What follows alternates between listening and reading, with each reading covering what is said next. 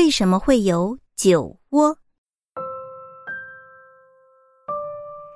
我们的面部有很多种肌肉，在嘴的周围有能形成漂亮酒窝的肌肉，这种肌肉就是表情肌。形成酒窝的肌肉是没有附在骨头上的，而是直接附在面部的皮肤底下。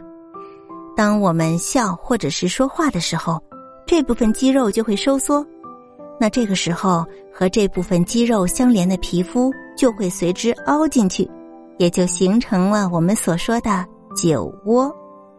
其实呀，下巴上也会形成酒窝，只是比较少见而已。一般是在皮肤的底部形成，而且容易形成酒窝的人，一般都是皮下脂肪比较多的人。小孩还有女人的脸上，我们经常可以看到酒窝。